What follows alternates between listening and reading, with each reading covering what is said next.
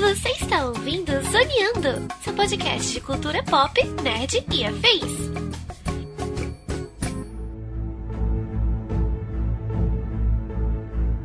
E começa mais um Zoneando Podcast, o seu podcast sobre cultura pop nerd e afins, meus amigos. E aqui, hostando este programa, aquele que todos os dias, todo santo dia passa raiva na internet, nos grupos nerds, porque fica vendo essa galera falar que odeia falar de política, mas estão politizando até o filme do Gato de Botas.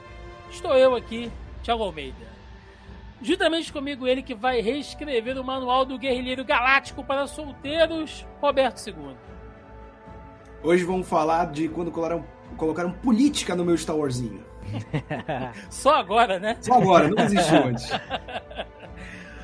E fechando a mesa de hoje, ele que certamente seria um líder obstinado da resistência, uma espécie de versão carioca do nosso Sol Guerreira, JP Moraes. É isso aí, cara. Ó, Cassian Andor para que a rebelião pudesse correr. Pô, pensei nessa de tarde, cara. Eu fiquei Cara, essa guardando. foi muito boa. Essa foi muito boa. Gente, muito obrigado. O podcast acaba aqui. Pois é, meus amigos, estamos aqui reunidos esta semana para falar sobre Andor, série do mundinho de Star Wars aí que é, complementa né, todo aquele espaço ali de Rogue, Rogue One, episódio 4, enfim, trazendo o submundo da rebelião, da aliança, dessa questão política toda em Star Wars. Vamos falar aqui sobre a primeira temporada, os personagens, principais acontecimentos e tudo aquilo ali de importante que traz essa série, né, que essa série traz para o universo de Star Wars. É sobre isso que vamos falar no programa de hoje, portanto, sem mais delongas, e vamos ao cast.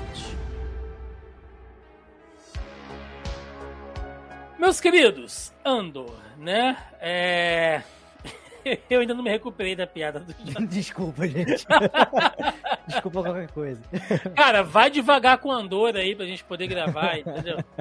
Cara, mas vamos lá. É. Acho que é importante dizer, Thiago, e eu acho que todo mundo aqui teve essa impressão, que é a série que ninguém esperava nada Nada, nada. e entregou tudo. Nem a Disney esperava nada. Não. Vamos ser dizer, eu, eu, vou te, eu, vou, eu vou te falar, eu acho que a Disney esperava porque em todos esses anos de Star Wars, em todos esses anos dessa indústria vital, a gente nunca viu, inclusive no antigo universo expandido, a gente nunca viu política ser tratada dessa maneira. Não. Nunca viu, cara. E, eu, e aí, tá a parada. A gente não esperava que a Disney, a marca multibilionária, fosse Sim, tocar né? nesse assunto, né? Não, e é um, é um negócio assim, porque vamos lá, né? O Andor, ele já vem. É, é, é a. É o Inception dentro de Star Wars, né? Porque o Andor ele vem diretamente de Rogue One, que é um filme de ligação ali é, entre os episódios 3 e 4, digamos assim. Apesar de ter um gap de tempo muito grande, eu sei disso, mas ele é um filme que ele inicia. O, o Rogue One, ele é um filme para explicar o episódio 4. Ele, se, o- se o episódio 4 fosse um livro, ele seria o prefácio. Tá Exato, ligado? Sim, exato, sim. Exato, exato. E ele muda eu só o não filme, digo que ele serve. Eu acho que não. Eu acho que não. Muda, muda, Roberto. Eu discordo. Eu, eu gosto de Andor, eu não- porque tem gente que é hater de Andor, né? Tem gente que é hater de tudo que a Disney fez. eu gosto de Andor, mas eu discordo de quem coloca ele como uma das coisas mais importantes. Porque a gente já sabia dessa história. É, é. A gente sabe que eles se sacrificaram. Então, tipo, o peso que Andor tem, eu acho que Andor se beneficia muito mais da trilogia do que a trilogia se beneficia de Andor. Não. Não, desmerecendo o filme. Mas é tipo, se você vê o filme por si só, Hum. você não compra a emoção do final. Quando você pega o contexto que é existente, aí sim ele cresce muito. Ah, tem como não fazer isso, Roberto? Tipo Então- assim, o cara, o cara nunca viu porra nenhuma de Star Wars. Aí ele vai, ah, tá, tô dando uma zapiada aqui, ou, sei lá, começou a namorar alguém que é fã de Star Wars, a pessoa maluca, né? Porque vai fazer o cara assistir Rogue One primeiro. Tem Mas, gente que enfim, faz. porra. que faz. Né, vai que, sei lá, passou na tela quente, o cara assistiu, ele tá sem contexto nenhum. Ainda assim, o final é emocionante pra cacete, Roberto. Quando Não, a ele- é. mundo. É, Ele é, mas eu acho que ele. Por exemplo, eu vou te dar um outro exemplo. E é um meme que circula na internet, o JP já deve ter visto. Que é quando o, o Obi-Wan fala pro Luke no episódio 4: Ah, eu lutei com seu pai nas guerras clônicas. Mas, cara, nossa, mas o que é isso? O que é isso? Cara, não precisa explicar. Não precisa. Não precisa precisou. explicar. É um contexto. Eu lutei com seu pai da guerra, ponto. Do É. episódio 4. O Andor, ele depende muito, muito do episódio 4. E pra falar do tema de hoje, Andor, como série sozinha, no lugar de Rogue One, funciona. Sem depender Sim, tanto. sim, porque sim, ele concordo. constrói uma, uma situação de opressão que, infelizmente, dialoga muito com, com a sociedade. Rogue One não. Rogue One, ele é altamente episódio 4. O Andor não. E é isso que me surpreendeu. Né? Tipo, a galera brincando. Vai depender do, do personagem que nem é o principal do Rogue One, como é que vai funcionar isso, né? E ele trabalha um pouco diferente, talvez, na temática, né? Porque o, o Rogue One é um filme que tem o lance da infiltração, né? Tem o lance de cumprir aquela missão. E o Andor, ele trabalha muito mais numa questão de mostrar a opressão do Império na galáxia, né? Você tem a missão lá que ele faz e tudo mais, mas eu acho que é, é esse contexto de mostrar o nascimento da rebelião, como ela Sim. era é, financiada, quem estava por trás, né? E aí, é, ao mesmo tempo que o Rogue One ele tem esse, esse lance de ser um, um simples spin-off que é, é- Pode soar meio escroto que eu vou falar, mas ele é um filme, entre muitas aspas, tá, gente? Eu gosto pra caramba, mas é um filme assim que não. Ele, não existe necessidade dele, sabe? Dentro do universo, sabe? É um filme bom, é um filme que você curte, é um filme bacana, bem feito e tudo mais, mas não há aquela necessidade. E eu acho que. É um bom apêndice, né, JP? É um bom apêndice, cara. E eu acho que o Andor, ele consegue fazer muito essa ligação e até juntar personagens que já estavam numa jornada vindo desde Clone Wars e prequel e Sal Guerreira, sabe? E colocar tudo isso nesse caldeirão do que é o nascimento da rebelião. E eu acho que isso pode ser muito aproveitado, sabe? Dentro do Sim. universo de Star Wars. Eu, eu, eu, eu entendo o, o, que, o que vocês dizem. É, concordo que, como obra separada, Andor funciona muito melhor do que o Rogue One. Acho que o Roberto falou muito bem. Acho que o JP fez uma ótima analogia dessa questão de, de apêndice. Mas, assim, quando eu assisto o episódio 4 hoje, quando eu, Thiago, assisto o episódio 4 hoje, que eu vejo lá o, o, o, o plano na mão da Leia com, com três minutos de filme, vem um flashback assim, ó. Sabe? Isso é uma Você- coisa que mudou, porque agora você sabe a história daqueles planos, E, sabe? e para mim, aquele simples ato, JP, todo o sacrifício, a Leia que vai ser meio que. é, não torturada, né? Mas ela vai passar por aquela inquisição. Ela é do- torturada. Ela é torturada, É, é, sim, é. é, verdade. A- Aquela inquisição do Vader e todo o rolê pra mensagem chegar até o Luke, os droids ali se ferrando e tal. Pra mim, ganhou mais peso por causa do Rogue One. A gente sabe que os caras se sacrificaram, mas quando você vê, pelo menos na minha experiência, ele pesa um pouco mais. Mas eu concordo 100% com vocês que ele não consegue funcionar de maneira independente. Andor não. Andor ele funciona de uma certa maneira, até porque se a gente for colocar aqui dentro da cronologia, a série se passa cinco anos antes do, do Rogue One, né? Então, até porque a gente sabe qual é o final do Andor, se você assistiu Rogue One, né? Não é spoiler aqui. Mas a série funciona muito bem. E aí eu quero começar já com esse ponto, né, que vocês puxaram aí, que eu acho que é necessário a gente falar. Ah, eu sempre bato muito aqui que assim, você tem o direito de curtir as coisas como você quiser. Né? O cara que ele assistiu todos os filmes de Star Wars para ver batalha de nave, lutinha de sabre de luz, para ver droid e tal, pô, bacana, sabe? Você vai lá, assistiu, curtiu e tal, comprou boneco, comprou sua camiseta, beleza. Ah, eu não quero me ligar muito na questão política e tal, que eu só curti a ação do filme, porque eu gosto, eu acho que eu gosto daquela estética. Pô, beleza, você tá 100% na sua razão. O que não pode é o cara virar e falar assim: agora estão falando de política, estão metendo política em Star Wars agora, sendo que a parada começa nos anos 70 já com a veia totalmente política. Então, eu concordo, assim, eu, eu, eu cedo o direito de opinião pro cara não querer curtir a parte política, mas ele não pode dizer que não tem. Sim. Ele não pode negar um fato. É isso que Exato. a gente tá falando. Eu acho que a gente já teve essa discussão, inclusive, aqui, Thiago, que Sim. eu falo. Se você quer ver Star Wars por causa do Won, Won do, do Piu Piu da- dos tiros, Você pode, ninguém tá tirando direito teu. Como você pode ler o X-Men só pra ver o Wolverine sair na porrada, o Ciclope, sabe?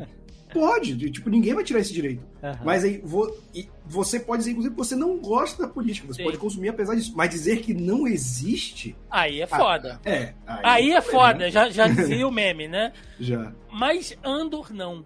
Porque o Roberto puxou um negócio que assim, a gente nunca viu política sendo tratada dessa maneira. Eu vou dizer pra vocês que Andor é totalmente político. É um conteúdo estritamente político, Roberto. Eu nunca vi Sim. política em Star Wars. Assim, o cara que vai assistir Andor, ele não pode falar isso.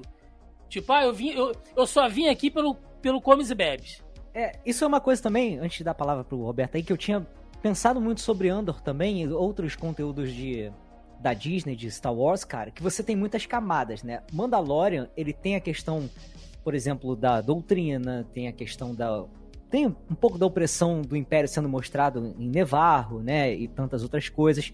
Tem o Grogo pra criançada sendo fofinho. Rogue One, ele é direto ao ponto. Ele tem É menos seco. camadas. Ele é, É seco, seco. na proposta dele, sabe? E, inclusive, é, a gente sabe que Star Wars é um conteúdo infanto-juvenil, mas talvez essa, esse produto seja o menos consumível para crianças e adolescentes, sabe? Eu acho ele adulto demais e com cenas até que, né, mostram que teve uma relação sexual ali e uma coisa que é bem fora assim do, do que é o normal de ser abordado em Star Wars, né? Tortura, prisão, é um, é um bagulho meio escroto, assim. Ele né? tira o lado lúdico, né? Porque Star Sim. Wars tem muito do lado lúdico, da aventura e tal.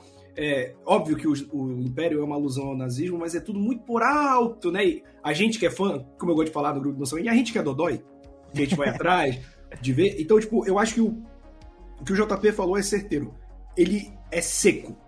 Ele, tem, ele pega a analogia e aponta pra você, ó. É isso aqui, gente. Não, não, não se engane, não. É isso aqui, sabe? E, e eu acho que isso acontece porque se a gente for parar pra pensar de todo o material produzido do mainstream, eu digo, mesmo quando a Disney não tinha comprado, porque o universo expandido também é carnaval, né? O George É. Lucas só assinava e todo mundo fazia.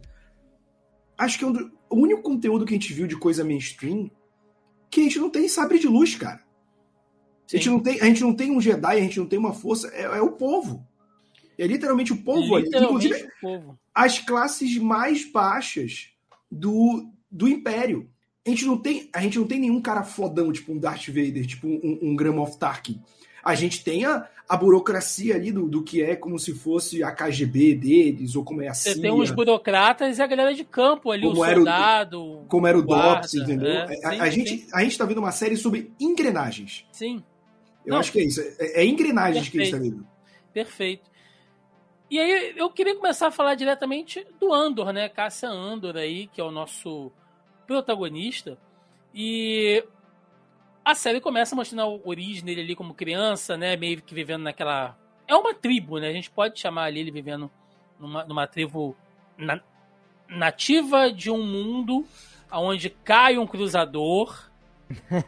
Mais ou menos! Mais ou menos, Se, se né? deixar ativar o modo Dodói e o JP, que a gente vai longe. É, Porque tipo, eles não são nativos dali. Ali era um planeta de mineração.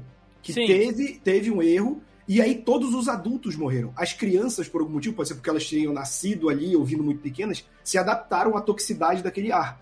sim. Então, aquelas crianças é tipo o Senhor das Moscas. Sabe? Elas se adaptaram àquele mundo. Elas não são necessariamente nativas, Sim, porque ali era um planeta de mineração, mas, mas tipo, esse lance já é fora da caixinha também, né? Não tem legenda, você, você tem que interpretar todas É. essas cenas de flashback pela- pelas Sim. expressões faciais, pelos gestos. É muito E você vê que eles não têm tecnologia porque talvez eles fossem muito crianças e não aprenderam, né, cara? Não tiveram contato com os adultos, etc. Quem ensinasse pra eles, né? Então é uma coisa você- é- primitiva. E eles, exato, e eles têm já meio que uma hierarquia entre eles, né? Tipo, ó, pra, pro, pro Andor conseguir sair com, com aquele grupo, né, Pra fazer aquela, aquela caça, aquela observação, você vê que ele tem que pressionar, aí uma lá das meninas fala, não, deixa ele ir e tal. Então você vê que já tem uma certa hierarquia ali entre é, o que seriam, te- teoricamente, né, os guerreiros, né, os caçadores e aqueles que não, que vão ficar ali. Eles têm um nível de organização ali, né? Sim, sim. Você vê que já é uma Sim. coisa mais estruturada, apesar de primitiva, como vocês falaram, já é estruturada. E aí ele acaba se envolvendo numa situação com a, com a Marva, né? Que vai é, adotar ele. que aí, aí já, já, já, é um outro rolê. Que você vê que já tá rolando uma coisa ali que ela faz parte de uma espécie, não vou chamar de resistência, né? Mas ela tá ali pra. pra, pra uh, não é roubar exatamente. É sucatear, uh, né? Ela sucatear, vai, né? Aquele, exato, exato. O que é ilegal, né? Mas ela tá ali fazendo, enfim, e ela acaba adotando ele ali, porque se ele ficar ali e ele for achado, ele vai ser morto. E isso é uma parada, gente, que assim, para deixar esse podcast bem datado, a gente acabou de sair de um evento de Star Wars, né? Star Wars Celebration 2023, onde foi anunciado o novo filme da Ray e outros conteúdos, enfim. Inclusive, fiquei puto com esse Celebration, pô. Sexta-feira, feriado, eu queria ter paz, eu lá consumindo pô, conteúdo sem fim Wars. Doido pra cair no chocolate já de Páscoa, né? E aí, meninos, é uma coisa que eu gosto do próprio Rogue One, né? E, e, agora Andor e tal, e o Mandalorian por si só, apesar que ali a gente há uma certa controvérsia também, mas Andor e o Rogue One eu gosto porque não é o herói prometido, não é o The Chosen One, sabe? Não é o cara que é sobrinho de um Skywalker que tem o sangue, que tem as midichlorians e tal. Não, é um humano que entrou num turbilhão de troço que ele tem que fazer um monte de, de, de coisa para se virar, para sobreviver, para não passar fome, para não morrer, e de repente o cara se vê numa situação que quando ele olha pro lado ele fala, cara, onde foi que eu amarrei meu burro estelar, bicho? Né? E isso é muito foda, sabe? Isso é uma coisa que eu sinto falta no universo de Star Wars, que é a ocasionalidade do herói, que a gente tá desde os anos 70 do The Chosen One, cara do escolhido. Sim. Eu não aguento mais essa porra. Mas o que tu falaste, eu acho que é muito importante Andor, é Andor tem. É, ela se baseia muito em quebra de expectativa. Não só do, do Cassian Andor, mas, por exemplo, como a gente conhece o personagem no Rogue One, a gente imagina que ele já. E a gente vê ele desafiando a autoridade no primeiro episódio. A gente imagina que ele já tem um pé na rebeldia. Né? Só que não. Pelo contrário, a primeira temporada é a radicalização dele até entrar na rebelião. Porque, e essa parte que ele é criança, espelha toda a série. Ele sempre teve medo de se envolver, ele sempre achou que fugir era o caminho, ele sempre hesitava antes de tomar decisão, e isso levou ele onde ele estava e ele não estava feliz com aquilo. E aí, quando ele perde a Marva, que ele tem esse processo. Então, tipo assim, até o herói improvável, que é colocar o Cassian Andor como, como uma série, ainda assim tem uma quebra de expectativa quando você assiste. Então, nesse sentido, eu, eu, realmente acho que não só a gente não esperava nada, como tudo que a gente esperava estava errado desde o primeiro momento da série, assim, impressionante. É porque o, o, Acho que o Star Wars também, ele tem alguns níveis, né? Algumas camadas de, de conflito, né? Que é difícil, né? A gente pensar, por exemplo, no, no Império sem pensar no Palpatine e no Vader. E a gente precisa de personagens que sejam realmente é, personagens que deem dentro com ele, né, no poder, na força, etc. Mas uma guerra, ela não é feita só de desses personagens poderosos, né? Sim. São várias trincheiras, várias batalhas que são que vão sendo travadas ali. Isso é até retratado, né, em algum nível na trilogia é, clássica, que o próprio Luke chega com para participar no, no, episódio 4, na batalha de Yavin 4, e, tipo, é um grupo ali de. Ele depende de outros é, X-Wing, né? Outros caças, outros pilotos para trabalhar. É, seja lá na, em Hoth, no, no Império Contra-Ataca, estão acontecendo outras, outras frentes de batalha ali. Então, essa movimentação de tropas, de batalhas, aquilo tem uma importância também. Talvez na trilogia original, como foca mesmo nesse lance do Chosen, como o próprio Thiago falou, não aborde tanto, né? Mas nem por isso é algo menos importante. E não. é algo que, se a gente para pra pensar, o próprio Luke Skywalker não sequer saberia que existia uma brecha na Estrela da Morte para ela ser destruída. Ele depende de todo esse caminho feito pela rebelião de pessoas comuns. Entende onde eu quero chegar? Sim. Existem degraus aí para poder chegar onde até numa um triunfo de Luke Skywalker, né? Que é o maior herói desse universo. Perfeito. E aí, por outro lado, né, nós temos o Império. E uma coisa que a gente até acho que comentou, JP, quando a gente gravou sobre o Obi-Wan, é. Aqui eu não tá lembro falando... porque eu estava muito eufórico. Mas eu. Cara, a gente pode bater o martelo aqui, acho que é um ponto comum, de que a gente está falando do auge do Império, né? Porque uh, já foi dado o golpe, né? O chanceler já virou imperador. Uh, todo o centro da antiga república e, e do senado já está tudo controlado por ele. A, as tropas, né, a força bélica do, do, do, império tá a todo vapor, né, as coisas funcionam. A orla exterior já é controlada por outras entidades, como a gente vai ver um pouco mais para frente aqui. Então, nesse período, né, nesse gap de conteúdo que a gente tem entre os episódios 3 e 4, né, porque a queda do, do Império começa efetivamente no, no episódio 4, é o auge aqui.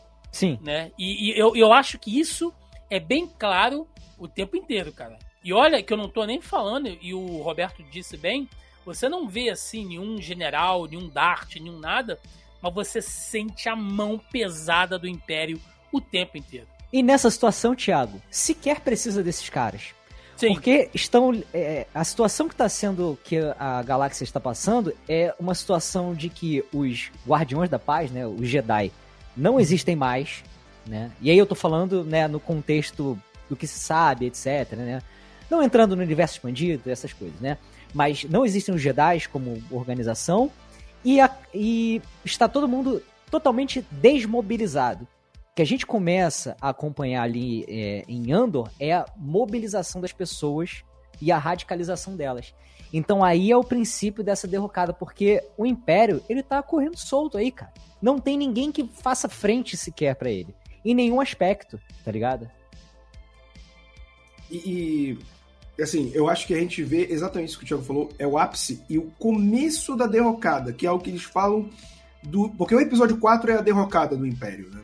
Só que aqui a gente está vendo esse processo cinco anos antes de quando a mão dele está apertando tanto que a rebelião está saindo pelas frestas dos dedos. É aí que começa. Né? E é, isso, é aí que o. Porque o Andor representa o público, o povo dessa galáxia. Então, tipo, a radicalização do Andor é a radicalização do povo diante do Império. Então, eu acho que é aí que ele começa a perder a mão. Porque, assim, um dos pontos mais interessantes para mim é quando o Andor é preso naquele planeta praia. Né? Que ele fala, eu sou um turista, eu sou um turista, eu sou um turista, porque, tipo assim, quando eles conseguem fazer o golpe. E, é, e, e, você não tá esperando, né, Roberto? Porque é muito aleatório aquilo ali. Porque é aleatório, porque eles conseguiram dar um golpe em Aldani. Sim. Né? E aí o Império. E, e qual é o problema? Quando você faz. Isso serve para qualquer governo, gente. Democrático também. Quando você quer mostrar serviço, o que importa são os números. Sim. Né? Então não importa que ele era um turista andando, ele é suspeito, ele é preso. Ah, prendemos vários suspeitos. Isso não significa nada, cara. E aí você tem, e eu acho legal que ele se prende às pequenas coisas. O Andor fica numa prisão que só tem humanoide, só humano. Né? Os outros que são alienígenas humanoides mais diferentes são mandados para outros prisões, porque o, o, Império ele é muito racista. Sim. Muito racista. Isso sempre foi trabalhado, sabe? E eles. A Bíblia de Star Wars em Andor é muito presente, assim. Eu acho isso interessante também. E já que vocês falaram sobre o Império, né? Aqui, meninos, é, talvez para dos mais fãs, né, que, que leram os livros e tal, que muita gente disse que não ia entrar, né, e agora a gente está vendo que muitas coisas que, que, a princípio seriam descartadas vão começar a aparecer aí nesse novo universo de Star Wars. Até esperei. É... Mas eu nunca vi, assim, no audiovisual, uma obra que abordasse a estrutura do Império como Andor. Né? E aí, de novo, vamos esquecer um pouco aquela coisa lá dos oficiais e dos darts e dos troopers e dos cruzadores e das bases.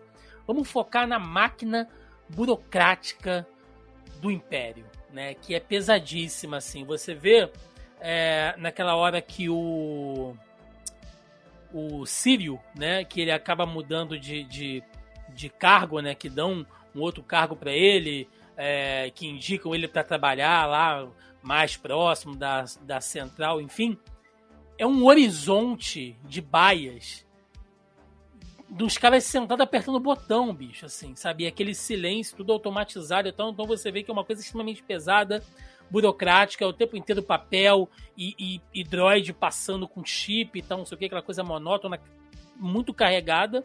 E a gente tem a máquina rolando com o DSI, né, que é o Departamento de Segurança Imperial, que o Roberto já citou que ele é uma analogia para, sei lá, diversos órgãos de inteligência, né, digamos assim, espionagem, enfim, como uh, o DOPS, né, o, o, a própria, sei lá, a CIA, a KGB, se a gente fosse uma, fazer... É, é, uma, é, quase uma polícia secreta, quase uma gestapo, né? Exato, se a gente também pode ser, entendeu? Se a gente pegar para fazer analogias com o mundo real, né? Aqui no, no, no, no nosso paizinho, a gente também tem órgãos assim, né? É, tem o SNI que funcionou durante a ditadura e tal. Então, o, esse departamento especificamente, né, tem um determinado momento da série que a gente vai ver que os caras estão ali fazendo meio que um serviço investigativo né, e de monitoramento. Quando acontece o fato em Aldani, eles passam meio que uma, que uma carta em branco para que o DSI possa fazer possa tomar atitudes, assim, é meio que um, que um ato institucional, assim. Tá. É, é, é praticamente o AI-5, né, do, desse... Roberto, eu assistindo aquilo, eu falei, mano, não tem como eu, brasileiro, não associar essa merda com o que a gente passou, assim. Até porque o nome do planeta é o Dani, começa com A e é o Dani 5, né? É, eu não tinha pensado nisso. Caraca. eu não tinha pensado nisso. Muito bom. Mas, JP, é isso. É você ver que, assim, e em diversas vezes na nossa história, né? Eu tô falando no Brasil, mas vamos lá. Todas as vezes que a CIA teve carta branca do governo dos Estados Unidos, né? Você vê aí guerra do Vietnã, guerra do Iraque, todas as vezes que um órgão de inteligência e espionagem tem carta branca para tomar certas decisões, né, que seriam é, mais executivas ou militares, dá merda. E a repressão aperta. É porque assim, é uma representação do fascismo, né, cara? E uhum. da própria definição, que é uma das definições que eu mais gosto, ela é tratada, fascismo é uma ditadura terrorista, tá ligado? E é isso que é feito, cara. É preciso. É... Porque esse departamento, Thiago, também, ele é, como ele trata de inteligência, ele é o primeiro que sente o que está acontecendo. Ele é o primeiro que vai chegar a, a notícia e ele que vai repassar, né? E a partir daí a gente consegue ver, e eu acho que a série acerta muito nesse ponto, que é mostrar um pouco dessa violência em solo e com a população. Que é uma coisa que, assim, é, a gente tem é, eventos como a própria explosão de Alderan, que, sei lá, equivale a uma bomba de Hiroshima e Nagasaki, né? uhum. né? A gente tem os eventos lá do, do próprio episódio é, eu perco a conta. Seis, o, sete. O sete. Sete. Destrói aquela. Um... Isso, eu, da base Starkiller, né? E, assim, é uma coisa que, pô, milhões de vidas estão sendo ceifadas nesse momento? Sim. Mas é uma coisa talvez um pouco menos humanizada, porque a gente não, não lida com aquela dor acontecendo, né? É um flash que acaba. E é um pouco mais próxima da nossa realidade, porque, porra, por mais que a gente não viva numa numa vivemos, né, numa ditadura mais ditadura da burguesia, mas não nesse sentido aí que estamos falando. Mas a gente isso fica um pouco mais próximo da nossa da nossa realidade, tá ligado? Do nosso dia a dia, porque a gente consegue ver, sei lá, cara, uh, por exemplo, a polícia militar fazendo o que o pessoal do, do próprio império faz, sabe? E a gente olha aquela merda e a gente consegue sentir, a gente consegue se identificar com o que está acontecendo ali muito mais do que na trilogia clássica. Então acho que isso é mais um acerto do. Na trilogia clássica, na prequel, sequel, na, na porra toda, acho que essa é que melhor retrata essa questão mesmo da rua, do dia a dia, e inclusive a opressão com a própria classe trabalhadora que é retratada ali em Andor, tá ligado?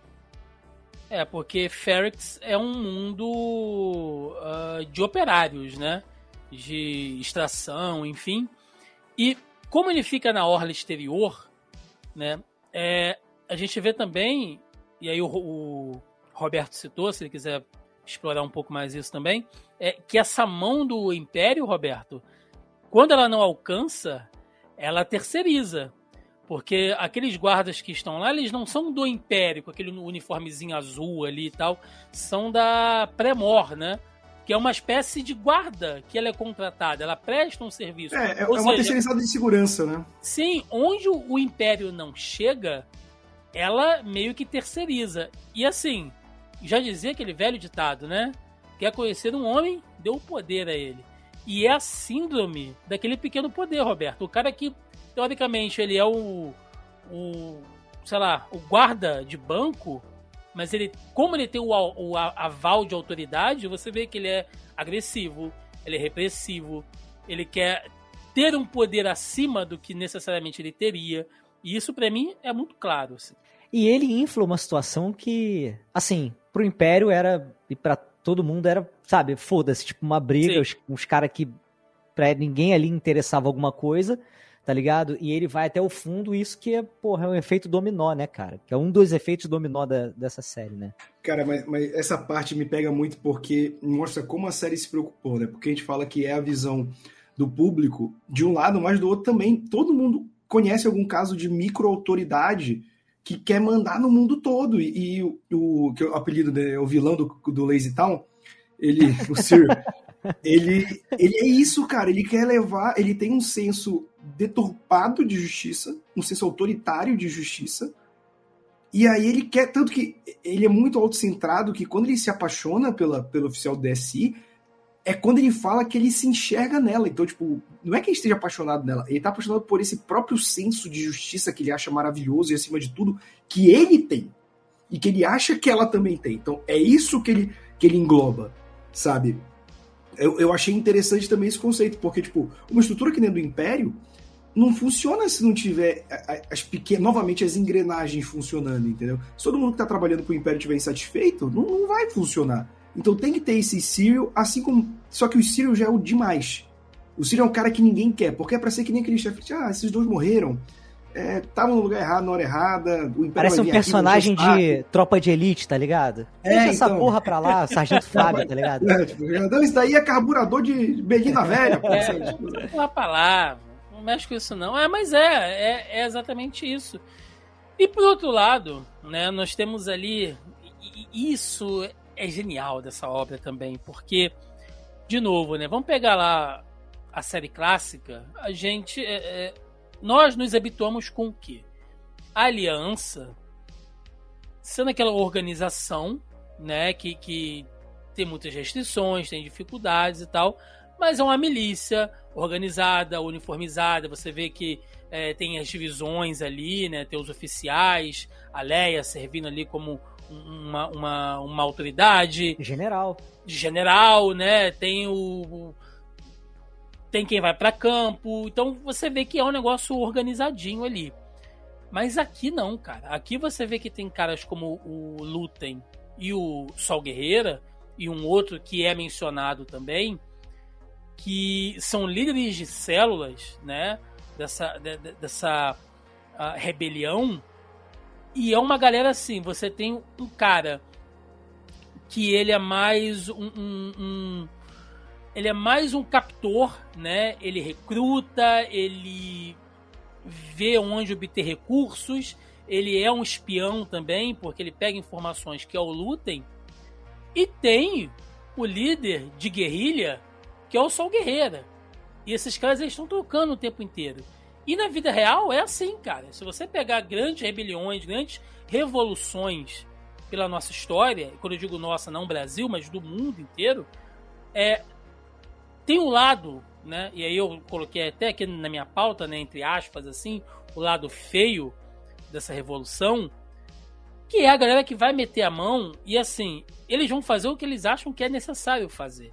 E isso a série deixa bem claro. Tem aquela cena onde o, o Lutem fala pro Sol Guerreira, né, que eles têm que deixar um outro cara lá, parça deles, morrer numa emboscada, porque se eles revelarem, se eles fizerem alguma coisa, pode revelar que tem um informante no alto escalão e tal. E o Sol Guerreiro vira pra ele e fala: Cara, você vai mesmo fazer isso? E o Lutem, ele não pisca. Ele fala: Vou, vou sim. Vou uhum. porque a causa é maior, né? Então, assim, não é aquela coisa maniqueísta, não é o, o heróizinho, não é o revolucionário bonzinho, né? Isso é, é, é maneiro, cara. Isso é maduro, sabe? Você pegar uma série e trabalhar com essas coisas em vários tons de cinza ali. É, isso é interessante porque eles pegam várias vertentes de, de, de revolução, né, no geral. Uhum. É, eles pegam aquela vertente que muita gente acha que ainda defende hoje, né, que toda revolução precisa da burguesia ajudando, que é o Lutem e a Mon Mothma, né, eles ajudam de maneiras separadas. Só que tem quem tá, porque o Lutem, ele ativamente está no front, mas ele não está. Não é que nem a Mon Mothma. A Mon Mothma tá ali no jogo do Império e, por, e, inclusive de maneira muito inteligente, como é posto na série, vamos, vai, vamos falar dela já já. Tá? Vai colocando dinheiro na, nas coisas. O Lutem, ele caminha entre os dois mundos, né? Inclusive tem aquele episódio que tem um monólogo dele sobre o que ele sacrificou, que é, é maravilhoso. O Scargard é um baita de um ator, né? Cena que ele entrega. E assim, Toda vez que ele bota peruquinha, Roberto, eu falo, porra, palma, falo cara. Aí ele pega e bota um sorriso no rosto, assim, né? Que ele bota a ator, meu irmão.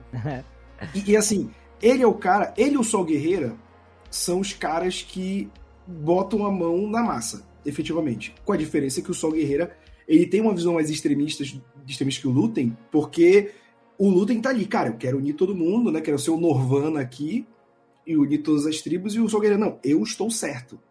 Isso aqui não vai dar certo, separatista não vai dar certo, fulano tal não dá certo, eu estou certo e eu vou. Tanto que, cara, chega ali em Rogue One, o Sol Guerreira já é odiado pela maioria da galera, não, assim, tá, da, tá rebelião, sabe? E tá e completamente Lutem, paranoico. É. E o Lutem, apesar de não ser tão radical é, na visão geral quanto o Sol Guerreira, ele toma atitudes mais radicais que o Sol Guerreira, como esse cara aqui vai ser isca pro Império, porque eu não posso, sabe? Tipo, o, não dá para fazer um omelete sem quebrar alguns ovos, os Sim. fins justificam os Ele tá totalmente nessa. E ele só pode tomar essa decisão porque ele tá num lugar de muito privilégio. Exato. O Sol Guerreiro, ele tá escondido numa montanha, ele é Osama Bin Laden, cara. O Sol tá Guerreira é o Vietcong. É, não, a analogia dele é o cara que tá é ali levando na palme, ali na cabeça, é. ali, tá com a galera reunida, meu irmão. Então, tipo assim, ele não tem nada a perder para ele não compensa mandar alguém que pode ser um aliado pra morte, mesmo que ele não goste do cara enquanto luta. não, esse cara vai morrer, porque senão eu vou ser preso. Uhum. E eu não vou sair lá do meu lugar em Coruscant bonitinho, sabe, com meu dinheiro. Tanto que assim, o bonito tá financiando os caras com, com recurso lá em Aldani sem nada, e a nave dele tem o puta de um laser para fugir de, de nave imperial. Então ele sabe bem o risco que ele tá correndo. Essa também é, essas pequenas pontuações de quem tá puxando as cordinhas dos dois lados é muito boa. JP, quiser fazer algum apontamento aí dos nossos guerreiros revolucionários? Não, eu quero defender somente o, o Sol Guerreiro aí no aspecto, porque é, ele tem posições muito é, extre extremas, né? Mas eu acho que ele é um cara que ele tem um, uma certa uma certa régua assim moral de que numa situação dessa que alguém precisa ser sacrificado, ele vai chegar pro cara e ele vai falar: a gente precisa disso, você vai pra gente, não sei o que, papapá. Ele é mais jogo aberto e outro trabalha um pouco mais na. na... Jogando e, e foda-se, né, cara? Como vocês falaram aí de quebrar alguns ovos, né? Fazer o omelete. É, mas eu acho que é importante ressaltar, cara, que assim, ninguém vai. O que o Sol Guerreira quer é uma revolução, né? E ninguém que tem o poder vai aceitar, tipo, ah, então beleza, eu vou ceder aqui o meu lugar, já que você. Não, cara. Entendeu? Vai ter um embate, tá ligado? E o Sol Guerreiro, ele tem plena noção de que as coisas têm que ser feitas de uma forma mais uh, organizada e combativa, porque vai chegar o um momento que esse caldeirão vai estourar, tá ligado? Vai. E ele Entendeu? sabe que ele vai estar tá na linha de frente dessa Ele vai estar tá na linha de frente, tá ligado? E ele vai ser um dos que vai estar tá ali combatendo corpo a corpo diferente dos outros. Então, é, são visões totalmente diferentes, eu acho que necessárias. Eu digo isso porque, assim, é, eu, às vezes eu vejo na internet o pessoal tratando o Sol Guerreiro como um cara muito absurdo, sabe? Eu não acho absurdo, eu acho que são posições e. E o que o Sol Guerreiro viveu também nas guerras clônicas e tal, é, acho que é muito background, muita, muita coisa para se analisar, tá ligado? Inclusive, se a gente fizer uma comparação do Sol Guerreiro em Rogue One né, e ele em Andor, você vê que lá em Rogue One, que é o, o ponto final, ele tá machucado, ele tá paranoico, ele tá agressivo, porque toda a merda que chega a acontecer com ele já aconteceu, inclusive dentro da própria revolução, né? Da própria aliança, assim, de gente que traiu as expectativas dele e de que disse que ia ajudar e não ia ajudar e deu para trás em algum determinado momento e ele teve que sacrificar quem tava com ele ali, que ele é o cara que tá na linha de frente. Então, chega em Rogue One, né? É, muita gente fala assim, pô, mas o cara é todo agressivo, recebeu lá, tal, desconfiou e tal. Mas meu irmão, ele já passou por tanta merda. E assim, ele tá fazendo. Ele chega em, em, em um ponto no fim da linha que ele tá fazendo a revolução dele já. Ele Sim. não quer saber mais da aliança, ele já não acredita mais naquilo. Ele fala, eu vou fazer o que eu tenho que fazer aqui, e se eu tiver que morrer, eu vou morrer, eu já vivi o que tinha que viver, eu tô completamente, sabe, eu tô respirando nessa merda aqui, tô mancando, tô e Forrest Whitaker, cara, que ator da porra também. Aliás, o elenco de Andor, meu amigo. É a série dos monólogos também, que o, o é. Sol Guerreiro tem um monólogo ali com, com o Luta em uma hora que é maravilhoso, Sim. cara. É muito bom. Estamos falando de revolução, gente? Já? Já? Já. Já.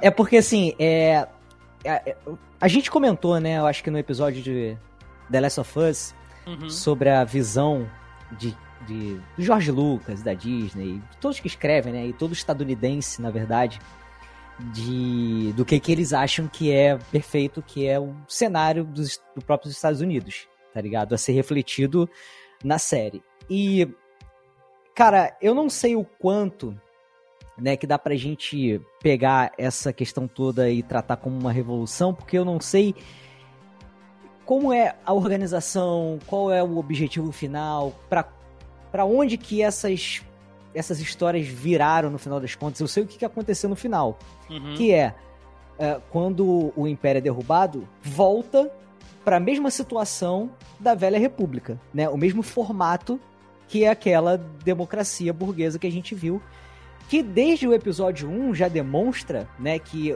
tem um lobby ali por trás que o pessoal, todo mundo com o rabo preso, e que o pessoal fala assim, Nabu está sendo invadido pela, porra, pela Federação do Comércio. Não, não, vamos votar isso, não, não tá invadindo nada e não sei o quê. E você vê que tá todo mundo na mão de quem detém o capital, tá ligado? Então, no final das contas, esse lance da rebelião é muito. É muito. Assim. Combater, derrubar o império, tal, tal, tal. Mas no final é para voltar para estaca zero.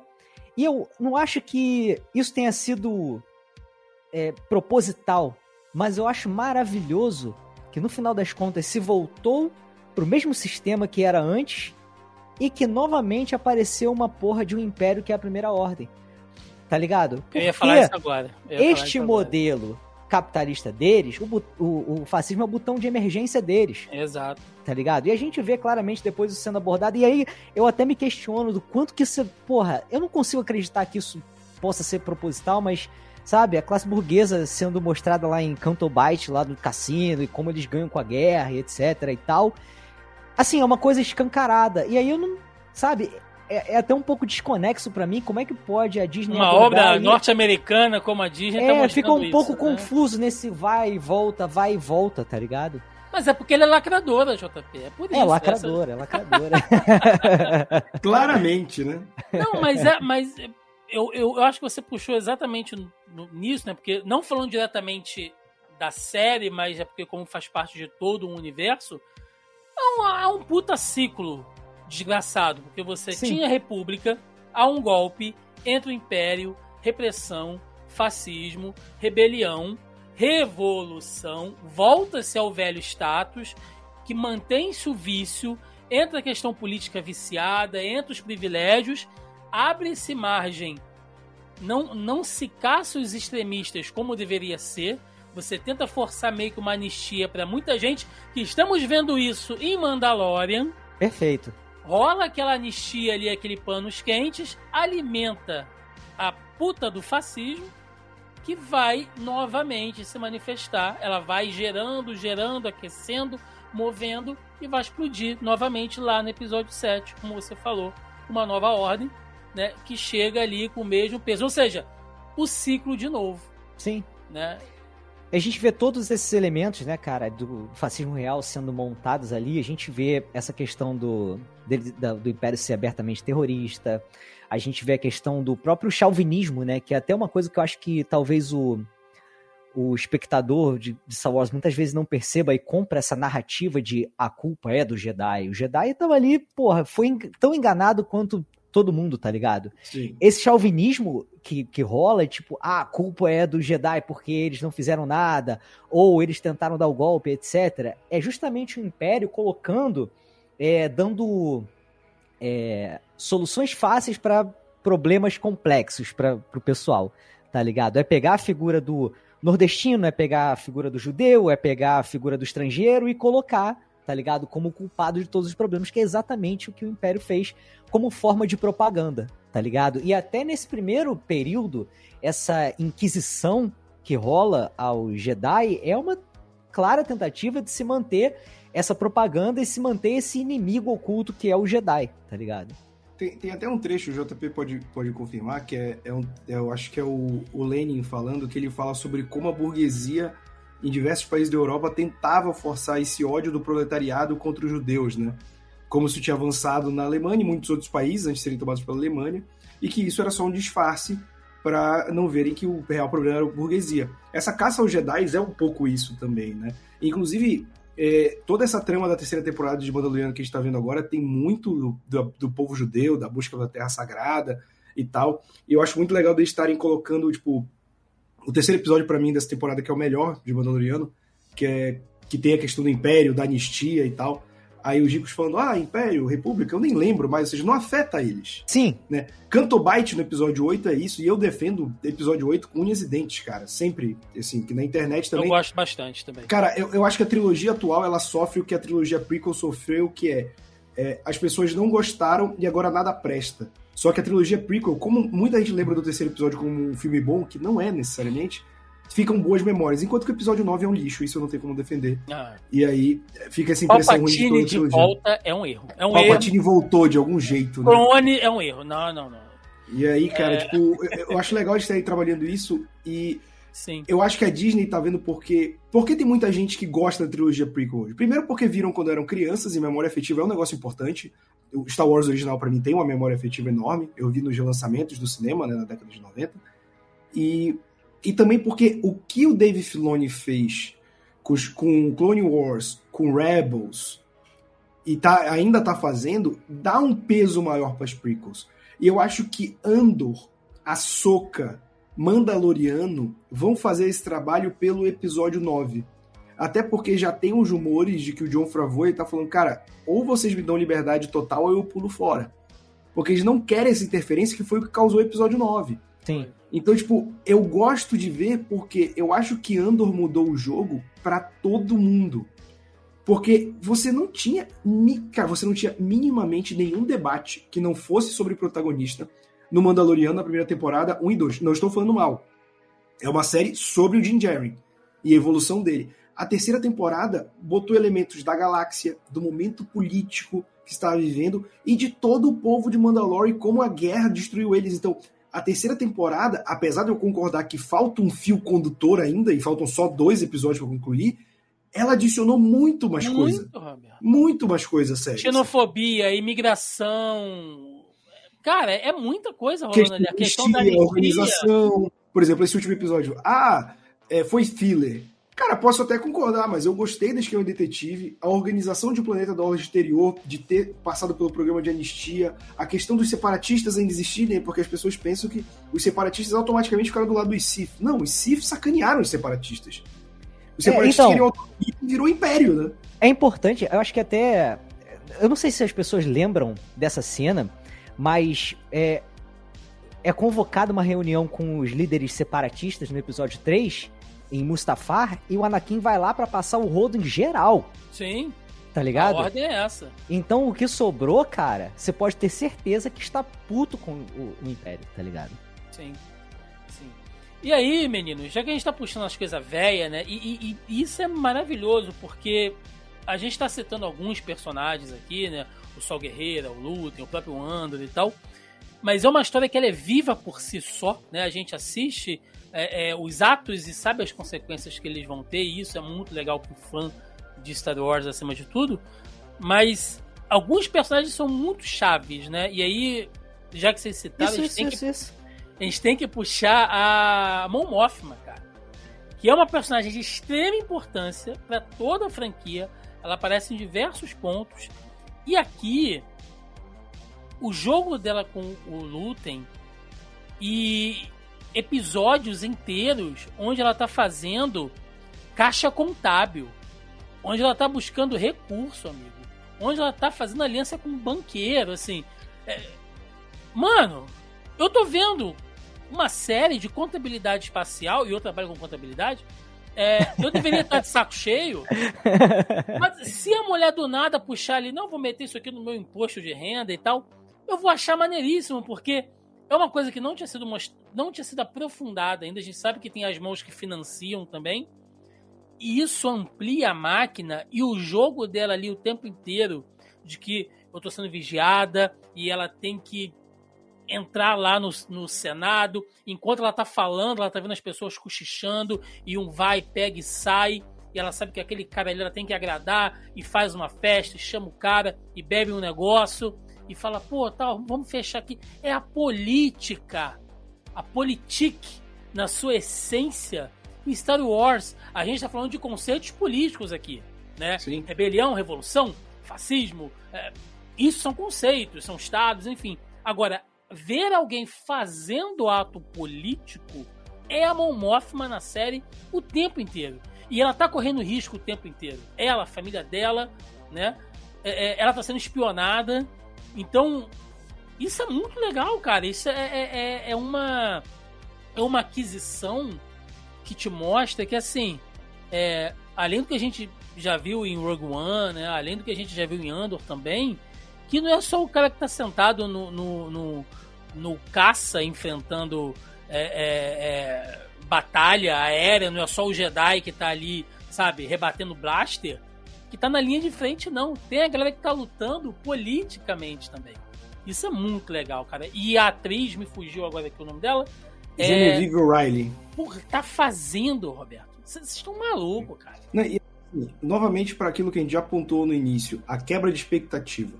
A Mon Mothma, a gente vai vendo, e ela é, é a que tá pior ali. Porque É. ela não bota a mão na massa, mas ela tá diretamente dentro do sistema do Império.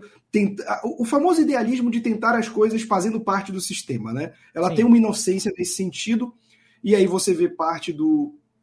Porque ela tem isso, né? Ela não gosta das tradições do, do, do planeta dela, ela casou muito cedo, o marido dela é um merda. E aí tem esses vários fatores, e, e assim, você vai construindo uma situação em que ela vai ter que vender a própria filha para conseguir custear a rebelião. Só que acaba que a quebra de expectativa que acontece é o seguinte: ela, por ter crescido em Coruscant como diplomata, ela cresceu afastada dos, das tradições do planeta dela, a qual ela odiava, porque ela cresceu com aquilo. A filha cresceu em Coruscant, com uma mãe que odiava os, os saberes tradicionais do planeta. E como toda adolescente, ela quer contrariar a mãe. Sim. Então ela tá 100% na doutrina do planeta da Mon Mothma. Então o que acontece? Ela acaba não vendendo a filha porque para a filha é uma honra ela ter um casamento arranjado. Uma coisa que a Mon Mothma odiou e a filha gostou. E isso acabou, acabou salvando a vida dela. Mas, em compensação, ela vendeu o próprio marido, porque quando ela acusa o marido de estar gastando com o jogo de novo na frente do, do motorista que está espionando ela, ela cria um álibi com o Império de por que eles estão pegando dinheiro emprestado com o cara Sim. do planeta dele. Então, Você imagina que, que vai ser esse o ponto de briga, que ela tá sempre em, em clima de guerra com a filha, e não. Ela acha uma via de escape, porque ela já tá insatisfeita com o marido, sabe? E ele não serve pra nada, e ela usa ele para arranjar desculpa para fazer essa lavagem de dinheiro pra revolução sem que descubram. Eu achei muito inteligente essa virada muito, da série. Muito, muito. E você vê que ela tá sofrendo, né, cara, assim, psicologicamente. E é muito é muito diferente do que a gente tava acostumado Ela tá a ver. cansada, JP. Você olha, É. você vê que a pessoa tá. Você Tá vive numa exausta, pressão sabe? constante, cara. É. É. E é, é até uma forma até diferente da gente ver a personagem, né, cara? Porque a gente tá acostumado a vê-la de uma forma muito onipotente, né? Muito, sabe? Altiva. Acho que tenha perdido algumas, entre aspas, batalhas ali no Senado, né? Em Guerras Crônicas, etc. Mas sempre foi aquela personagem muito, sabe? Tipo, por cima da situação. E a gente vê realmente uma- um lado mais humano dela, né, cara? Dessa. dessa luta aí, o que, que ela tá sofrendo por trás. Mas estou com o Roberto, não dá para fazer nada de dentro do sistema. não existe é, eu, eu, não, não, Vou entrar e mudar tudo de dentro, não vai, irmão. O sistema vai te mudar. E aí, assim, eu não queria pegar. E a gente não tá fazendo isso aqui, a gente não fez isso quando a gente gravou de, sobre Last of Us, né? E eu acho isso, assim, nada contra né? Quem tem essa metodologia de tem gravar. Tem até amigos que são. Tem até amigos que fazem, né? Seus programas, seus podcasts de análise episódio a episódio. Eu, particularmente, não gosto de fazer isso. Eu gosto mais desse jogo que a gente faz aqui. Mas eu queria focar em dois episódios específicos, tá?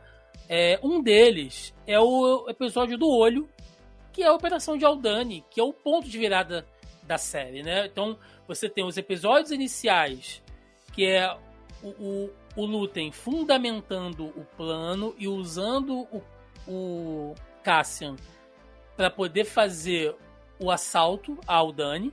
E aí você vai ter, depois daquilo, todas as consequências que vão levar ele a ser caçado e a, as células rebeldes serem mais apertadas.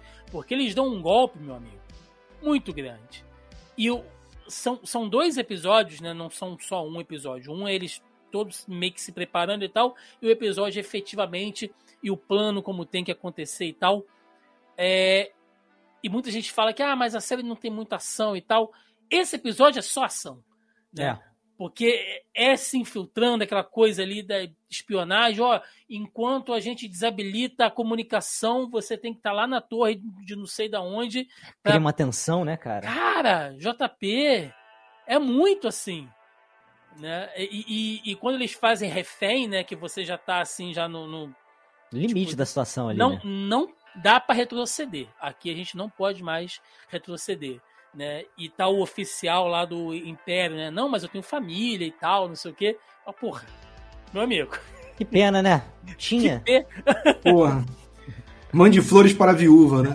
É. Cara, mas assim, isso que tu falou de ação é muito interessante porque Andor também tem uma estrutura de arcos, né? Por exemplo, uhum. os, três, os três primeiros episódios que saem de uma vez, eles vão construindo para um ápice de ação no terceiro episódio muito grande, que é muito bom. Aí você tem o assalto em Aldani, também que você passa episódios construindo. Inclusive, eu queria ressaltar, Tiago, antes desse episódio de ação uhum. pura, tem uma das cenas que para mim é marcada na franquia Star Wars como um todo, que é os caras do Império passando com o TIE Fighter dando rasante para assustar os moradores. Cara, é uma cena digna de tubarão. Aquela TIE Fighter vindo e os caras cobrindo as armas, tudo. Te dá um pavor. Ele conseguiu usar E aquele barulho nave... agudo, né, que elas cara, fazem. É, como se fosse um motor, um motor muito potente passando do teu lado, cara. A construção dessa cena para você entender o que é a intimidação do Império é impressionante, cara. E culmina também no assalto em Aldani, que é foda. E depois tem também é, a questão da prisão, né? Que vai construído até o ponto de ação da prisão, cara. Assim, os Andor são vários filmezinhos e os arcos são muito bem construídos. O arco da prisão, o arco de Aldani, o arco de Ferris, cara, é muito, muito bom. Muito. E isso que o Roberto falou, dessa demonstração de, de, de força opressiva, a gente falou também sobre isso, JP. Não sei se você vai lembrar quando a gente falou de Obi-Wan de novo, fazendo esse gancho. Naquela cena que o, o Vader tá atrás do Obi-Wan, que eles estão naquele. Ele, eles estão em acho, acho que é Tatooine mesmo, né? Que eles estão atrás dele. Uhum. E aí tá naquela vila e as tropas chegam e vão marchando assim, e todos os moradores são obrigados a ficar naquela avenida, né? E você vê os troopers marchando naquela coisa assim e tal. Se você pegar momentos históricos, nossa, na década de 30, cara, era aquilo ali. Era as tropas, sabe, alemães, italianas marchando na rua, mostrando, cara, é força, sabe? É batendo coturno no chão, assim, rap, rap, rap. O Solini fazendo motociata. Pô, é. E, enfim. E a galera olhando, assim, tipo, cara, isso não pode fazer, você não pode respirar, você tem medo de respirar mais forte. É. Né? Pra não ser o alvo deles, né, cara? Exato, cara. E é isso que o Roberto falou, né? Essa cena, essa toda coisa ali, usando as máquinas e as TIE Fighter, aquela coisa aquela bola preta, né? Fazendo aquele barulho, enfim. Parece assim, você falou dos minifilmes, né? E parece que esses arcos vão preparando a gente para uma grande cena de ação, né, cara? De um combate, um conflito final, que é realmente o que acontece em todos esses esses atos, né, cara? E, cara, é muito interessante é, esse esse assalto que eles fazem, porque também é um baque grande, né? A gente tá falando aí do auge do Império, e, porra, brother, eles foram capazes de dar uma, uma sacudida, tá ligado? Num, Sim. Numa uma organização que parecia intocável até então. Isso é importante também, isso baixa a moral também da, das tropas, né, cara? Sim, sim. Agora, porra, uma puta, um puta de um toyotismo maluco que fazem na porra da, da cadeia, né, cara? Botar um contra o outro na pressão e o caralho a quatro pra competir. Que inferno da Então, porra, né, cara? Então, eu queria, eu queria pegar agora exatamente né, esse episódio lá da, da, da prisão em Narquina 5. É, que eu vi algumas críticas, né? Eu vi uma galera meio que comentando e tal, que, ah, mas chega nesses episódios que ele tá preso, a série para, fica parada e tal. Eu falo, gente, não. Não, não, não, não. Se você tá naquele clímax, meu amigo, aquilo ali, antes de tudo, né? Vamos dar nomes às coisas. Aquilo ali é um puta campo de concentração da porra. Né? Eles estão fazendo trabalho. É o campo de trabalhos forçados, né? É, É. é, é, onde se literalmente, Roberto, literalmente, se você pisar fora da linha, você morre. Se você pisar no chão no momento errado, você morre, né? É, é, o tempo inteiro você tem que andar descalço, então aquilo já, já você não tem o direito de, de ter uma porra de um sapato dentro de um lugar, sabe? São, são é, você come numa merda de um tubo. E, e- É, e se você trabalhar o suficiente, você ganha comida sólida, né? Que tu, eu- é- é- inclusive, é, a, a parte da prisão, quem não gosta tá errado. Segundo que, que assim, É, pô, a- eu, eu acho muito inteligente como eles colocam a passagem de tempo na prisão. Porque você vai vendo que ele sai da pior mesa pra primeira, você vai vendo que a alimentação dele muda, que ele fala que se você for melhor no mês, você. Então, ele vai pontuando pouco a pouco a passagem de tempo, sem ter que falar, ó, passou tanto tempo. Toda hora, Três entendeu? dias depois. É. E aí, esse lance que tu falou, por exemplo, o fato de estarem descalços e focar na bota, a bota, logo que ele chega, é um instrumento de poder muito mais forte dos carcereiros do que o próprio cacetete elétrico. Sim. Sabe? O- Os caras têm muito orgulho disso. Então, são- é, é a desumanização do, do prisioneiro, né? Do cara não, não ter sapato e. O, o mundo. É basicamente a construção daquele mundo é agressiva pra quem tá lá dentro, menos pra quem tem o poder. A, a, o simples fato de você estar dentro daquela prisão vai te matar. Só por você não ter um simples negócio que é um sapato. Então, é muito inteligente a construção dessa parte da prisão, cara. E aí, se você pega, por exemplo, outros elementos, né? O personagem do, do Andy Serkis, né? O Kino, que é maravilhoso, assim, porque ele começa meio que Ah, como. eu senti falta de um CG, sabe? Faltou uma captura de movimento, né? Podia ser um macaco, né? É, ele tá ali como uma espécie de. ah, ele é um capataz, né? Ele tá ali controlando a galera e tal.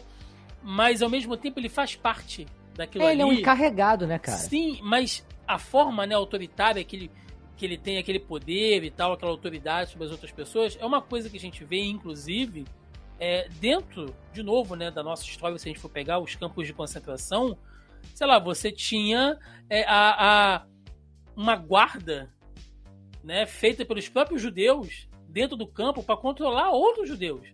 Era o cara que, assim, a única diferença, às vezes, é que ele tinha, sei lá, uma insígnia no braço dele e um pedaço de pau na mão. Sabe? Pra às vezes forçar o irmão dele a fazer alguma coisa que os soldados queriam que ele fizesse, mas que não se dignavam nem a botar a mão para poder fazer. Então é o próprio sistema oprimindo aquela galera ali, tipo assim, cara, eu sou seu irmão, mas se você não fizer isso aqui, eu não vou me ferrar por tua causa, não.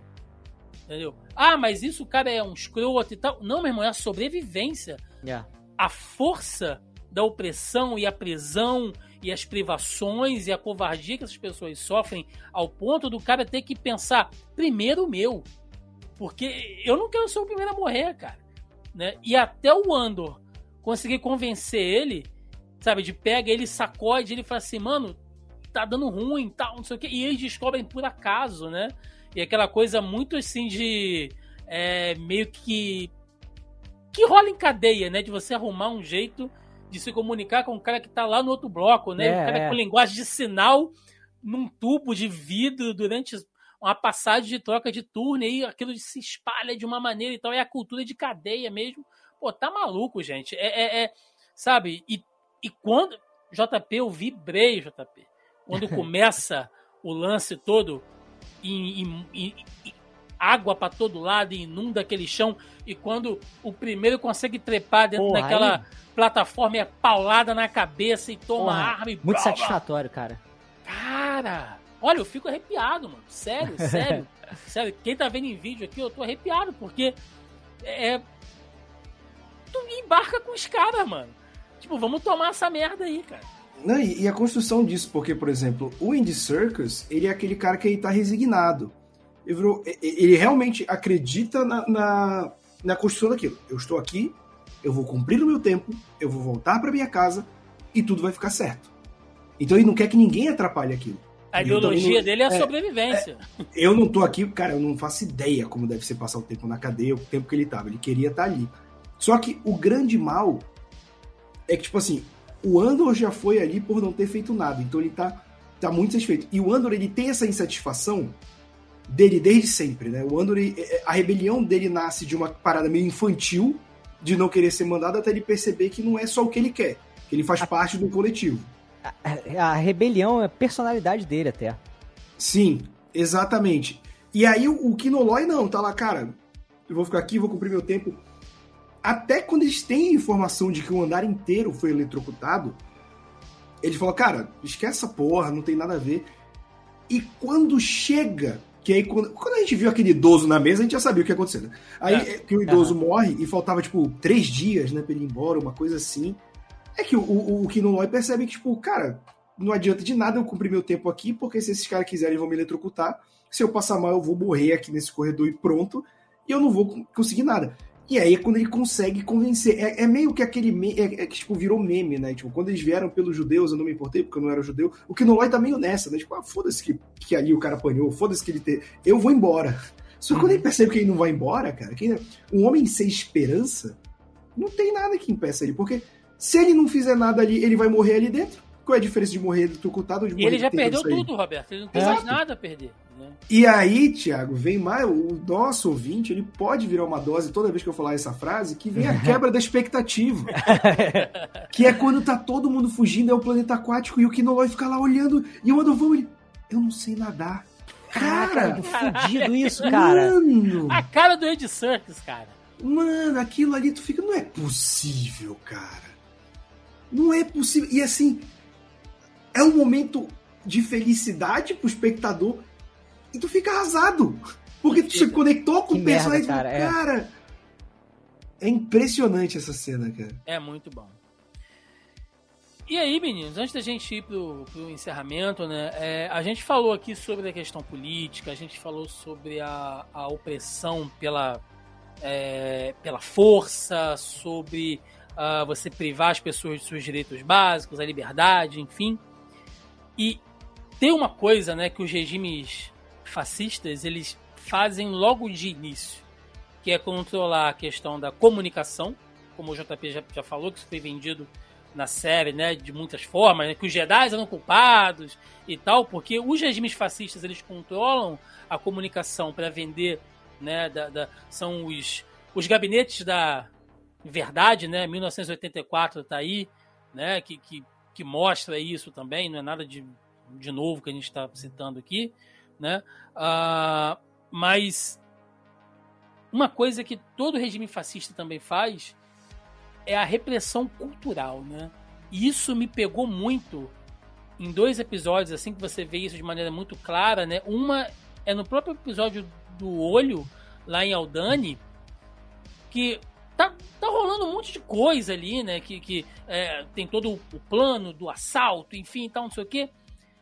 Mas tem uma passagem, sei lá, dura uns 5 minutos e tal, que você vê que é aquele povo meio nômade ali, né? Que eles têm a autorização de uma vez a não sei quanto tempo eles de fazer local, aquela né? peregrinação e só pode um número restrito e o tempo inteiro eles estão sendo escoltados por guardas e tal, não sei o quê. E é um negócio que é milenar do povo deles e tal. E você fica assim, fala, cara, que filhos da puta, sabe? É, é, é eles estão. Uh, como é que se diz? É, é, eles estão controlando Sabe? Uma coisa da religião dos caras, uma manifestação cultural deles ali. E. É, tá, é porque assim, querendo ou não, né? A gente fala tá muito. Tá sendo em... tutor, JP. É. O Estado fascista tá sendo tutor da fé dos caras. Olha o nível de uma merda dessa, cara. É porque também, assim, é, o lance é o império, né? Mas eles implementam ali um sistema também meio que de colonização do planeta, tá ligado? E, isso eu achei como... muito legal. Eu, eu comentei nos vídeos, eles não colocam só o império o fascismo, eles colocam o imperialismo. Tem muito do império Sim. britânico em Aldani ali, cara. Sim, e como, entre muitas aspas, bom colonizador, tem que ser um desgraçado que vai em cima do povo nativo, tá ligado? Sim. E vai escravizar, e vai é, podar as tradições, e vai destruir, e vai fazer o que for naquele planeta, porque é um colonizador, ele é uma praga. Leiam as e... veias abertas da América Latina. É um livro excelente. E, e, cara, às vezes não só diretamente, né? Isso que é legal na série, tipo, não é só eles é, tolirem, colocarem guardas, tipo, ah, a gente vai colocando uns bares no caminho pra galera ficar bêbada, esquecer. Não é diferente do que, do que faziam com indígenas, cara. Não é que diferente Sim. que fizeram na Irlanda, no, na própria Irlanda, que é ali do lado, na Índia. Então, assim, é, essa série ela é politizada em todos os esquemas. Pô, onde você imagina uma produção norte-americana falando sobre imperialismo, cara? Sabe? Então, tipo... Eu acho até estranho, cara. Sem brincadeira. Mas, mas eu acho que. não acredita a, a... que foi a Disney que eu, fez pra, isso. Pra mim foi sem querer, sabe? Cara, mas eu, eu vou te falar, vou fazer uma análise, inclusive, ah. que eu nunca fiz antes, Thiago, exclusivo aqui no Zoneando. Opa! Que, que eu acho que Star Wars está chegando numa fase que, por exemplo, a Marvel chegou nos quadrinhos. Que a Marvel, quando ela surge com o Stan Lee, trabalhar com quadrinho era uma coisa menor. Né? Uhum. Você escrevia quadrinhos quando você não conseguia escrever livros, quando você não virava um autor é, conhecido e tudo mais. E aí virou um sucesso, passou a ser algo popular. Quando você chega ali pela metade da década de 70, 80, você começa a ter autores que cresceram lendo quadrinhos e já enxergam aquilo como algo digno, como algo mais rico, como algo que pode ser explorado e a mídia cresce. Eu acho que Star Wars chegou nesse ponto que você está tendo criadores que cresceram vendo Star Wars de George Lucas, o antigo universo expandido, e eles percebem a profundidade que a gente percebe, só que eles têm a oportunidade de colocar a mão na massa. Então o cara pega, ah, o George Lucas quis colocar que os rebeldes são como os Vietcongs, são como a Coreia do Norte, então a gente vai explorar isso, sabe? E eu acho que nas mãos do Dave Filoni, nas mãos do John Favreau, da Deborah Chow, que estão fazendo é, é, essas obras novas, que estão fazendo coisas que a gente nunca imaginou. A gente está vivendo essa era das pessoas que, assim como a gente, cresceram com esse material e vão expandir ele de uma maneira que eu afirmo aqui categoricamente o Jorge Lucas jamais conseguiria, porque a gente sabe que quando a gente cria alguma coisa, a gente é super protetor, a gente tem medo de ousar com elas e essas pessoas vêm para agregar mais. Então eu acho que hoje a gente está vivendo a fase de ouro de Star Wars como a gente nunca viu antes. Rapaz, e eu vou te dizer que tem muito fã antigo que vai discordar de você veementemente, assim. O cara já vem com o argumento: tudo que a Disney faz é ruim. É, é lacração. Mas aí tem, tem esse, toda essa questão em Aldani e tem aquele final que eu vou dizer para vocês assim: são caras quase 40 anos e eu. Duas vezes, né? O JP tá aqui presente, eu quase chorei naquela luta final do Obi-Wan com, com o Vader ali em Obi-Wan. A gente falou. eu, me, eu me emocionei, cara. Eu me emocionei, eu me emocionei de verdade ali. E eles falando, e, e o Vader colocando para fora todo aquele ódio e tal, não sei o que. A gente se emocionou gravando o vídeo. E meu olho marejou, Roberto, naquele final ali em, em, em Ferris, né? Que eu tô falando por quê, né? Quando o, o, o Estado fascista ali, né? O Império, ele quer ser o controlador, ele quer ser esse colonizador, ele quer ser esse tutor da fé e da cultura alheia. A gente sabe que a, a Marva, né, fazia parte das mães de Ferris e tem toda aquela coisa, né, que quando morre pega, queima, é, pega as cinzas, mescla naquele tijolo, né? E aí tem uma analogia muito bonita de que a pessoa ela volta a fazer parte da base de construção daquela sociedade. Pô, tem uma simbologia foda ali, né? E aí você tem, bota. Tem. Aí você bota duas dúzias de candango armado, mesmo, batendo coturno, com, com, com bastão laser dizendo que não, você só pode andar por essa rua aqui, só pode um número X de, de gente aqui, E vai ser só de tal hora até, a, a, a, até tal hora. Sim. E aí no final, quando aquela banda começa a tocar. Olha, eu tô ficando arrepiado, meu irmão. Começa aquela, aquela marcha, JP. E as pessoas começam a sair de todos os, os lugares. E os caras vão retrocedendo, porque eles não sabem o que eles vão fazer, né? E vão saindo por aquelas vielas e tal, aquelas coisas assim. E a central de comando tá, não, reprime, fulano, vai para não sei aonde, vai pra, pra rua principal, vai para não sei o que. E eles vão tentando fazer as barreiras ali, as pessoas vão andando e vão batendo, sabe? E o amigo lá do, do Andor vai na frente com aquele tijolinho e tal, não sei o que. E quando liga o holograma da Marva e ela começa a falar, cara. É o, é o que faltava Tá pro É. pessoal sentir se revoltar, tá ligado? É a, a gota d'água do, do copo, tá ligado? É emocionante demais, JP. Não, Porque e- e ali assim- é só. Só, só, só desculpa te cortar, Sim. Roberto. Porque a- até aquele ponto a gente sabe que, tinha, que tava rolando um lance, que eles só estavam ali, na verdade, pra pegar o Andor, né? Sim. Que era uma operação de armadilha e tal. Mas a população como um todo tá a parte daquilo ali. Aquelas pessoas não fizeram aquilo ali por causa do Cassian. Elas fizeram aquilo ali por causa delas. Sim, Elas porque o próprio Império voltou ali na tempos atrás e deu porrada em todo mundo, tá Sim. ligado? Ninguém esqueceu essa porra, tá Isso é foda pra caralho, meu irmão. E, e é legal que eles vão construindo que Ferris, é, Ferric era meio que um, um planeta já meio coletivista, né? A galera trabalha. Esse lance do tijolo é, é a solidificação disso, né? De você se tornar parte do coletivo, você ajudar a construir algo, né? A classe Mas toda a gente- operária, né? Na sua Sim, aí você volta assim, os sucateiros, o transporte, ah, a gente tem as filhas de Ferrix, se- tudo ali é muito coletivo. Sim. Né? Então, quando você tem a. Cara, e outra, né? Mais um monólogo foda, né? A gente já tem aqui o do, Lutem, a gente tem o do Sol, a gente tem o do Kinoloy, tem o da Marva. E a gente tem frases muito impactantes, né? Por exemplo, na cadeia tem uma que a gente até deixou passar que é, que é quando ele percebe que tá tudo dando errado, que é quando ele fala o, o poder não entra em pânico. Que é quando ele percebe que eles estão ficando com medo. E, cara, é isso, sabe? Ah, infringir o medo mostra que é um sistema falho quando você trabalha no medo. Porque o medo pode ser superado. Porque quando a raiva toma conta daqueles cidadãos e eles vão pra cima, você perdeu a ferramenta do medo. Sabe? A, a- toda a construção para aquele embate final e tudo mais é, é muito boa, porque a- aí sim, quando eles estão batendo nas teclas do que dá errado, é, é claramente batendo no regime fascista. São todas Sim. as ferramentas de um regime fascista. Então, assim, eu, eu realmente fico. Eu entendo certas pessoas que não gostam, porque tem gente que não consegue. cons- Tem gente que vê Star Wars simplesmente como a gente falou. Como um vídeo do YouTube de 20 minutos que você vê almoçando, sabe? Então, essa série vai passar aqui, ó, Aham. pros caras. Mas quando. E vai ser chata. E vai ser Sim, chata. vai ser chata. Mas quando você consome uma obra e você percebe todas as camadas dela, é o que a gente fala de quadrinho, cara. Porque tem tanto gibi foda que a gente vê, os caras, ah, esse gibi é chato. É uma pena que você não consiga consumir uma obra dessa maneira, porque você agrega muito mais, não é nem, um, ah, porque minha opinião é essa. Não, cara, quando você Não, consegue ler uma aqui obra não. por suas Aqui- camadas, cara. Aqui não tem como ser sua opinião, Roberto. Não Esse tem, cara. Não tem como, é, é, é nítido. É claro aqui, sabe? Esse finalzinho me pega muito, JP. É, eu fiquei assim. E Tem um momento que, o assim- tema ele vai crescendo, a, a marcha vai virando o tema da série. É, é tudo fantástico, cara. É, o ódio de classe, a opressão, a, a coletividade, né, cara? E eles perceberem que, porra, não tem bala pra todo mundo, tá ligado?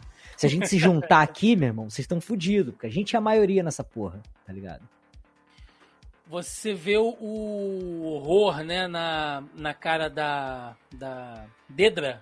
Né? É. Porque até, porque até então, ela passou o tempo inteiro sentada atrás, né, daquelas mesas cromadas e limpas, né, e, e todo mundo organizadinho, e ela podendo mandar e desmandar e tal. Pô, quando ela é ela- cercada no chão, eu dei um sorriso. Cara, quando, quando ela olha Mas pro lado não foi assim, dessa vez. com a cara cheia de poeira, meu amigo, segurando no solo e a galera em volta dela. Cara, ali, ali ela viu merda. Ali trancou. Ali É, não passa é, a sabe autoridade não existe. A Sim, autoridade do Império não existe, cara. É esse todo o lance, né? Sim, sim. Fantástico. Bom, meninos, a série termina dando um gancho, né? Porque a- a- eu lembro que quando saiu aquela D23 com o calendário das séries de Star Wars, todo mundo pirou e tal, não sei o quê. Eu lembro que se comentava na época que Andor não teria uma segunda temporada. Seria uma, ela seria um pouco mais longa e seria uma série só, e aí aos poucos foi se transformando e tal. Isso é normal, tá? Não é uma reclamação. Só tô lembrando aqui. Que claramente precisa de uma segunda temporada, porque agora é, o Cassian pede efetivamente para trabalhar né, nessa construção do, do, da síntese da aliança. Ele Cara, pede eu... ser adotado, JP. Ele pediu é, pra ser adotado. Mas eu acho que nem, nem tanto por ele, porque aí ele já tá encaminhado. Mas eu acho que até os outros personagens, os vilões, é que estão pedindo até um pouco mais, tá ligado? De, também. Da história, também, sabe? Também. Também. É, e aí, quando a gente vê aquele Andor, né, ali meio, meio gótico em Rogue One, gótico ele suave. fala é, é ouvindo, ouvindo Depeche Mode e tal. ele fala, cara, eu tive que fazer coisas que vocês não acreditam, né? O que eu precisei fazer. Eu precisei sujar as mãos. E nessa segunda temporada eu acredito que a gente irá ver. Que agora Provável. ele vai ser o boneco do Lutem, né? O Lutem, tudo que ele renegou e se transformou naquele cara frio, né? E, e, que, e que bota a mão na massa, é, o Cassian vai ser exatamente o, o, o, bonequinho de barro que o Lutem vai poder moldar, logicamente, né, com, com, com, as intenções dele e tal, mas que fazer tudo o que vai ter que fazer pra gente ver como lá na ponta ele chega destruído também, um cara quase morto por dentro. Eu queria saber de vocês, então, antes da gente ir pro nosso encerramento e tal, considerações finais de Andor, Roberto II, e o que você espera da segunda temporada? Cara, para mim eu digo, é o melhor produto de Star Wars depois da trilogia clássica. Eu falo isso com tranquilidade. E eu tô ansioso para ver essa história, muito mais sobre o universo criado do que o Andor, embora eu acho que o Andor ainda possa ter histórias boas, né? É, eu quero ver o que acontece com a oficial do, do Império, eu quero ver o que acontece. Eu tenho uma teoria que eu desenvolvi que eu acho que o QSO do Rogue One é com a personalidade do robozinho do Andor. Eu acho que ele repro... porque aquele robozinho já tá pra, já tá para ir de Elizabeth. Eu acho que ele deve, ele deve pegar ali a programação dele e colocar num robô imperial para eles já terem aquela intimidade. Né? Até as piadinhas dele às vezes são parecidas, sabe? É, eu tô curioso pra ver o que vai acontecer com o Lutem, porque ele é o personagem talvez mais cheio de camadas dessa, dessa série. Eu não sei se eles vão explorar mais a Mon Mothma é, talvez vão, já que ela vai estar na série da Soca também, né? Já foi confirmado isso. E assim, novamente, é aquilo que eu falei no início volta. É a série que eu menos esperava, que mais me entregou coisa, a série mais política de Star Wars, a série mais interessante que a gente viu dessa época Disney. E tudo isso com muita quebra de expectativa, com muita política, né, que muita gente não gosta. E numa possível segunda temporada aí, que já confirmaram, só não deram a data certa ainda, eu quero mais disso, cara. Eu quero mais da política de Star Wars. Eu quero ver todos esse, essas pequenas teias que ligaram a rebelião até chegar na destruição da, da Estrela da Morte. E eu tô bem ansioso. E felizmente vai ter muito conteúdo de Star Wars até lá pra gente esquecer, né? Porra, e a próxima temporada de Andor? Né? Quando é sai? Exatamente. E o senhor, JP Moraes? Cara, grata surpresa. JP ou incrédulo? Na Disney. cara, grata surpresa, cara. O Andor, cara, série que não esperava muita coisa, né? Porque assim, personagem que a gente já sabe o final dele e tudo mais, né? A gente não se importa tanto. Porra, ele vai morrer. Pô, a gente sabe já que, tipo, não vai, tá ligado? Mas toda essa construção é, da rebelião e ver realmente uh, o pessoal se organizando e se radicalizando é uma coisa muito legal, uma coisa que faltava, uma coisa que faltava a gente ver o Império atuando nas ruas, sabe? Eu ainda acho que ainda falta um pouco de mostrar um pouco mais do Império sendo apoiado, porque deveria ser um, um, um movimento de massas. Eu acho que isso seria importante ter pessoas do povo do lado dele, sabe? Eu acho que isso poderia ser uma coisa legal também de se explorar na segunda temporada. Não querendo pitaco, mas Disney, se quiser contratar, tamo aí. É, mas, cara, de qualquer forma, excelente. Tô ansioso pela segunda temporada. E vamos assistir Rogue One todo ano agora. a, gente nem, a, gente nem, citou, né, JP? Mas só para não passar em branco, você falou da, da, questão da, da opinião e as massas, enfim. Até naquelas reuniões, naquelas festas lá da Mão Mothma, a gente vê que já tem uns senadores ali, tipo, não, mas agora tá muito melhor, né? Agora tá, tá mais limpo, né? Tá mais seguro. Enfim. Cara, aqueles senadores falando me dá uma, uma sensação de Caco Antibes, né? É. Os caras falando aquele episódio que ele fala, ah, eu tive que pegar o ônibus, né? Tava cheio daquela gente marrom, né? Tipo, O caralho. filho, o Maldito. filho, Roberto, desses senadores, lá no episódio 7, eles estão assim: não, mas nunca houve fascismo no Império. Meu pai nunca sofreu nada. Cara, É. tem uma personagem no. Putz, Era muito mais seguro. Você saía na rua, você viajava de nave, não acontecia nada. cara, aquela série de, de navezinha. Star Wars Resistance? É isso mesmo, Star Wars Resistance. Isso. Tem um lance desse que ah, o avô, o avô de uma personagem, acho que o avô, falava: Não, meu avô trabalhava na fábrica do Império. Na época dele era tudo maneiro, tá ligado? Não faltava nada, e pipipi, popopó. Eu acho isso importante. Sim. tá ligado? Mostrar É. o porquê que o Império se mantém, porque ele é um movimento de massa, ele precisa do povo pra manter ele lá. Quando ele perde o povo, ele perde a porra toda, tá ligado? Exatamente. A gente vê um pouco isso com a mãe do, do, do Cyril, né? Porque ela é aquela que, tipo, ela não tá nem, tipo, ah, você tem que pegar um emprego bom, você tem que não sei o que, sabe? Tipo, aquela, aquela sua tia que já tem que fazer um concurso. Caralho, é a sabe? concurseira da Galáctica. Porra! Seu primo, na sua idade? Porque o Já era pior. o, o pior, JP, é aquele negócio, né? O pior não é nem quem tá do lado do Império, é quem tá ali, tipo, no dia a dia, como se nada mudasse, entendeu? Não percebendo que, que o quão nocivo é aquele sistema. Sim. Exatamente. Então é isso, meninos. Vamos lá, vamos pro nosso encerramento. Vambora! E chegamos ao final de mais um Zoneando Podcast, onde falamos da primeira temporada de Andor. Cássia Andor, antes do seu trágico destino em Rogue One, né? Não, A spoiler, série, Thiagão. Pô, Não cara.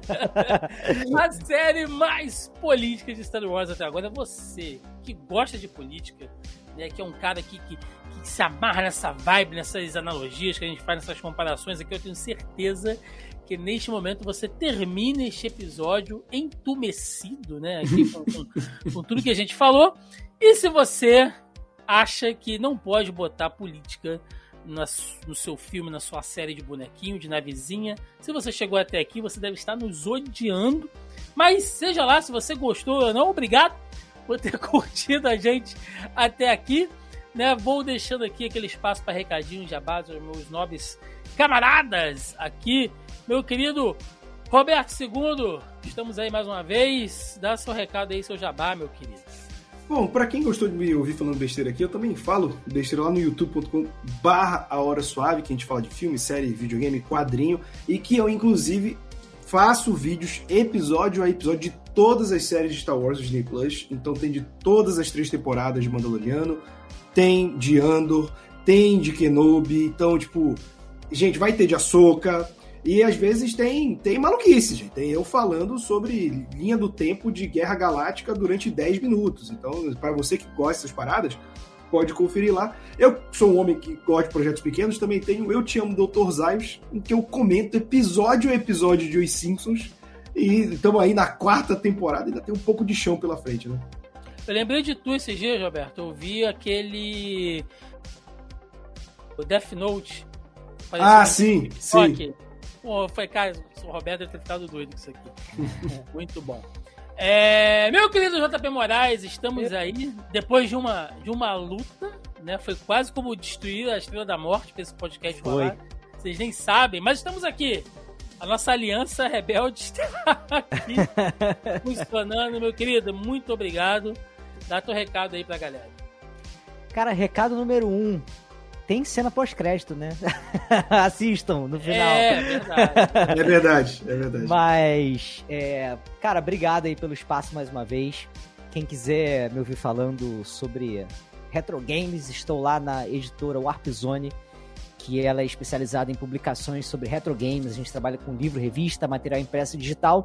E eu toco lá junto com os meus queridos, o Warpcast, que é nosso podcast de retro games. Então procura lá por warpzone.me para conhecer todo o conteúdo ou warpcast.com.br para ir direto lá no nosso podcast. A gente grava no YouTube e lança aí no feed, na- nas paradinhas todas. E, Tiagão, eu queria botar mais um micro jabá aí, né? Como eu tô fazendo algumas coisinhas relacionadas a retro games aí no, no YouTube, cara, me procura Sim. lá, JP Moraes, que eu tenho feito uns vídeos aí, tutoriais e tal, pra você. A minha ideia é fazer você não gastar dinheiro. Então, tipo, tu não precisa ter um transfer pack, um Game Boy para você jogar um Pokémon Stadium, tá ligado? Vamos dar um jeito nisso aí. É nessa vibe. Recomendo, cara, porque o, o, JP ele faz uns vídeos assim, ó. Tem uma calculadora Cássio. Quero rodar um emulador de Super Nintendo. Como fazer? O JP vai te ensinar, cara. JP é aquele cara que ele bota pra rodar Doom em impressora, né? É, cara. É, é Matricial nesse... ainda, que eu sou roots pra caralho. É nesse nível aí.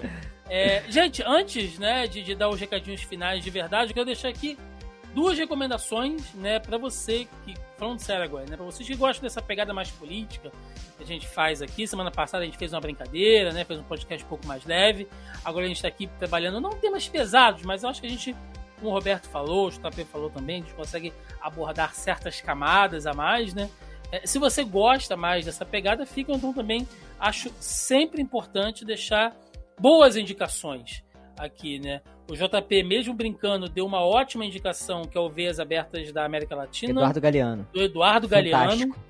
É, tem gente que acha que ele é um livro datado, mas eu acho que não. Eu acho que ele é preciso até hoje. Até hoje, muito bom. Você acha na Amazon aí super baratinho. Uh, não peguei o meu aqui porque tá lá em cima. Mas peguei um outro livro aqui, além né, do Veias Abertas, que fica a recomendação. Um livro do Jason Stanley que eu gosto muito, cara, que é Como Funciona o Fascismo. Tá, o meu tá, tá aqui até todo marcadinho, porque vira e mexe. Ah, eu sou eu assim venho, também. Trago meu eu, livro e foda-se. Eu venho com. Eu, eu não, eu não consigo escrever em livro, cara. Eu ah, acho eu consigo, uma abominação. Eu, eu colo a binha, não. eu faço a porra toda. Aí por isso que o meu é cheio dessas etiquetinhas aqui, cara. Não Mas eu sou assim. Então procurem aí, porque tudo que a gente fala aqui, né? Não, porque o fascismo ele faz. Então... Peguem essas séries, tipo Star Wars, sei lá, é...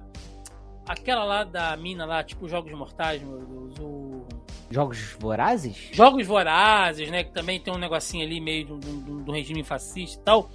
Esse livro é legal porque ele enumera as coisas que o fascismo faz. Então você vai ticando assim, faz o bingo check, do fascismo. Check, check, check, né? É muito legal. Check. Então aí. Opa. Opa! É, fica aí duas indicações de livros aí que eu acho que é muito bacana vocês lerem, não só para ver Star Wars, né, gente, mas para, enfim, é muito bom. Então, agora sim, recadinhos de sempre, né? Antes de tudo, vale lembrar que você pode conferir agora o Zoneando Podcast, tanto no nosso canal do YouTube, né? Nos vendo aqui, nos assistindo, nossas reações, nossas caretas, ou também aí no seu agregador, no seu aplicativo de podcast preferido, né? No Spotify, Deezer, Google Podcast, enfim, onde você quiser, ou através do feed, ou através do nosso site também. Pode ver no seu celular enquanto você faz faxina, quando você está no mercado, não importa, tá? Você pode conferir tanto a nossa versão em vídeo no YouTube ou a versão já em áudio é, tradicionalmente. Além disso, estamos nas demais redes sociais, estamos lá no Facebook, na nossa página no Facebook, o nosso grupo do Zoneando Podcast também no Facebook, é só jogar lá na barra de busca Zoneando Podcast vocês nos encontram. Estamos no Instagram, estamos também no Twitter, né? Linkando lá sempre as coisas que a gente vai fazer, de live, de notícia, de vídeo quando sair. Estamos no TikTok, né? Que agora que passou a Páscoa, agora que passou o feriadão, vou voltar a produzir alguns vídeos aqui, inclusive. Terminando a nossa gravação aqui agora, já vou deixar o videozinho de amanhã engatilhado.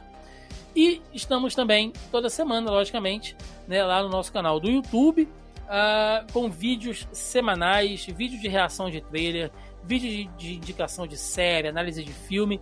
Às quartas-feiras eu tô tentando fazer uns gameplays aqui, mais para brincar, para trocar ideia, nada para ficar tipo, ah, meu Deus, gamer, né? Não, não, não. Não é um canal gamer, mas pra gente bater papo aqui mesmo.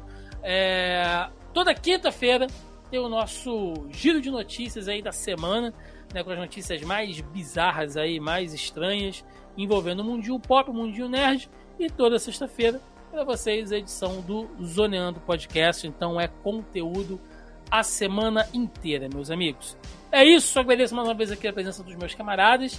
Deixem nos comentários aí o que vocês acharam de Andor, o que vocês esperam para a próxima temporada, que é muito importante. Já já tem muita coisa pra gente falar de Star Wars daqui pra frente, né? Vai sair filme, ainda tem série para sair. Agora o Pro... Mandalorian vai acabar, faltam dois episódios, não é isso? isso. O próximo já é sétimo. Não, a próxima série. É, a Soca. aquela. É. o. Não, é o Visions, não é? É, não. Vai, não sei se. É, acho que vai sair É primeiro. porque Vai ser um Vision sai tudo de uma vez, né? É, sai um É, porradão é. logo. É. São episódios curtinhos e tal. Sim, sim. Mas vai ter a Soca, vai ter filme novo de Star Wars, enfim, a gente vai ter Com a a! Isso a Disney aí. não deixou os reis vencerem, cara. É isso aí, Daisy, cara. Daisy amorzinho, Ridley, sabre duplo amarelo, Amorzinho. João Então é isso. Deixem nos comentários a opinião de vocês. E é isso. Ficamos por aqui. Até semana que vem. Um abraço. Até mais. Valeu!